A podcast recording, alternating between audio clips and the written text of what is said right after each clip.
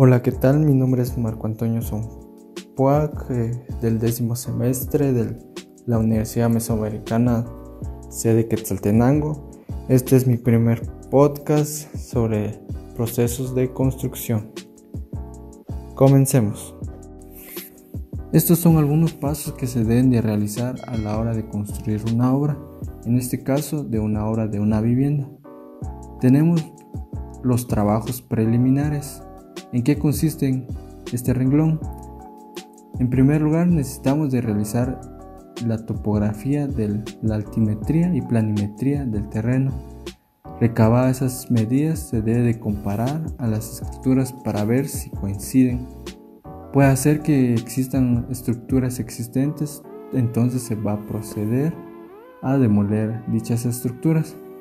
Posteriormente necesitamos nivelar y limpiar el terreno puede hacer que en este caso se realicen cortes o rellenos del mismo. También se necesita construir una bodega para poder guardar los materiales o herramientas. Y por último necesitamos hacer el trazo y el estanqueado. Ampliando sobre el tema de la bodega o guardianía, esto se debe construir con un material de calidad, esto para asegurar que los materiales o herramientas estén seguras. También se debe tener instalación eléctrica para que se pueda tener una mayor visualidad. Juntamente se debe tener como mínimo una letrina. Ahora si ya se cuenta con agua potable y drenaje, entonces es factible construir eh, baños lavables juntamente con duchas, esto para asegurar una, una buena comunidad entre los trabajadores. Luego juntamente ya tener la bodega y las letrinas o baños lavables, ya se procede a realizar la limpieza, chapeo y remolición de capa vegetal. Esto para tener un para lograr tener un buen avance es recomendable contratar una retroexcavadora juntamente con superador para avanzar con los trabajos. Si la obra es relativamente grande o tiene un tiempo de ejecución de varios meses o hasta año, entonces es recomendable contratar un bodeguero, esto para controlar el ingreso e egreso de materiales para asegurar que nadie se las lleve o robe en este caso. Después de que el terreno esté nivelado y libre de vegetal, se procede al trazo y al estanqueado. Como nivel de referencia tenemos el nivel de la banqueta. De ese nivel se recomienda dejar 10 o 12 centímetros arriba, ya que en épocas lluviosas puede hacer que se infiltre el, agua. Entonces, al dejar estas medidas, va a impedir que ingrese el agua a la vivienda. El puenteado debe ser fijo al suelo, esto se sirve para delimitar el área del terreno. Los espacios, se, recomienda dejar espacios abiertos en el puenteado, esto para tener el ingreso de personal o carretas. Eh, después de esto se, se realizan las zanjas o se delimitan los anchos de las zanjas. Esto normalmente se utiliza hidratada. Se deben de chequear las escuadras. Normalmente se utiliza el escuadrón o realizar con un metro un triángulo rectángulo.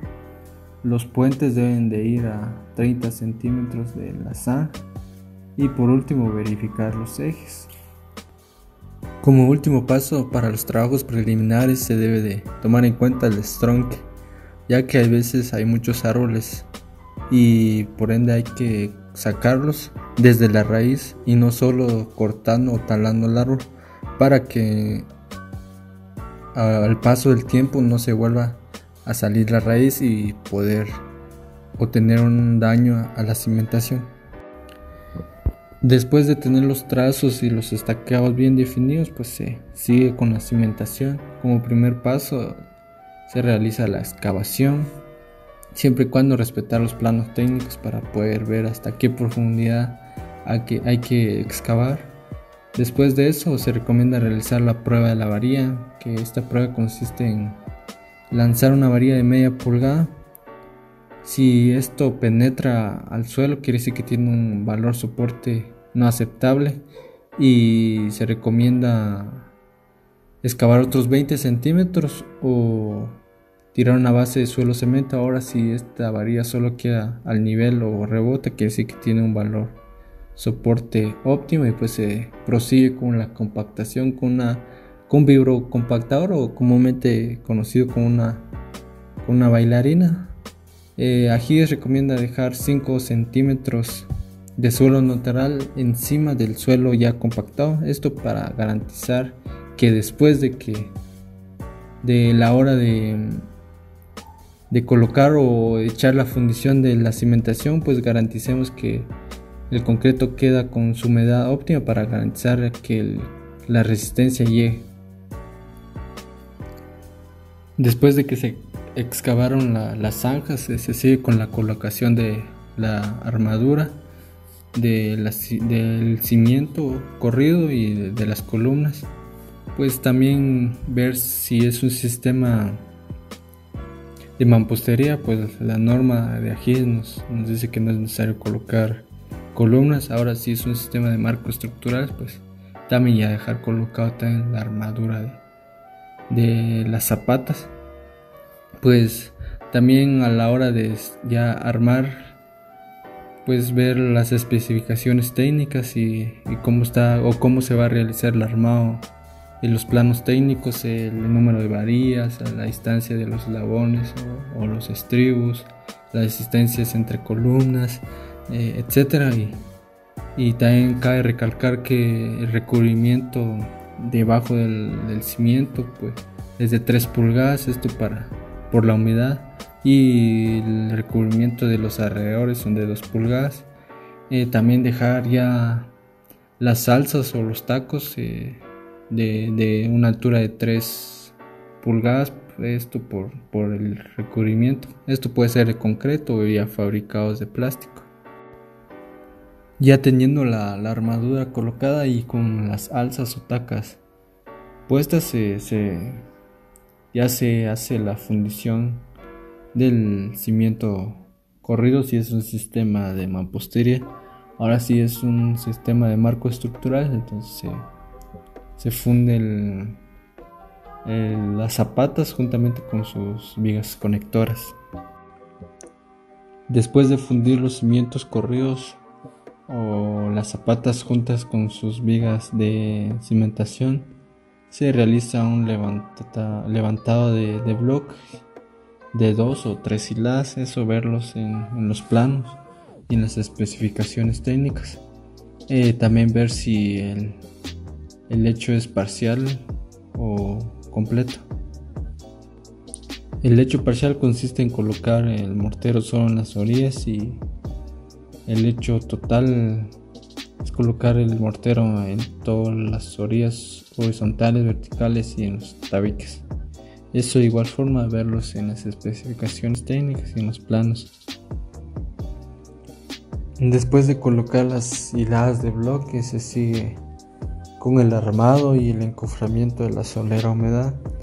Esta solera humedad su función es no permitir que ingrese humedad hacia, hacia la vivienda.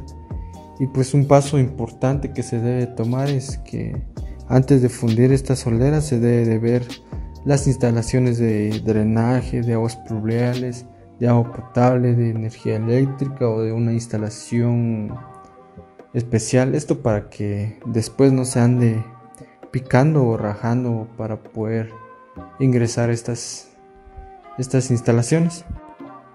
También es importante recalcar que, que mm, es muy importante el uso de una de un vibrador de concreto a la hora de estar fundiendo esto para que quede sin ratoneras y así dejar liso y de buena manera concreto.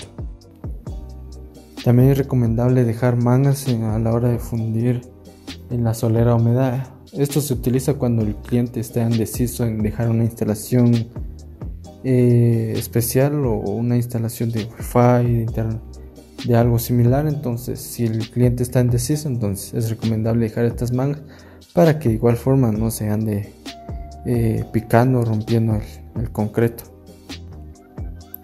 Después de ya tener fundido la solera de humedad, se sigue con el, levantamiento de bloque de ya sea de 5 o de 6 hilas. Esto de igual forma ver en las especificaciones técnicas o, o los planos técnicos realizados por el diseñador. Y pues también cabe recalcar que el que los blocks se deben de colocar así a nivel y en plomo tanto horizontal y vertical. Esto para que para que a la hora del sismo no, no logre fallar al, a corte. Esto ha sido todo y espero que, que, sea, que hayan aprendido algo y nos vemos pronto. Gracias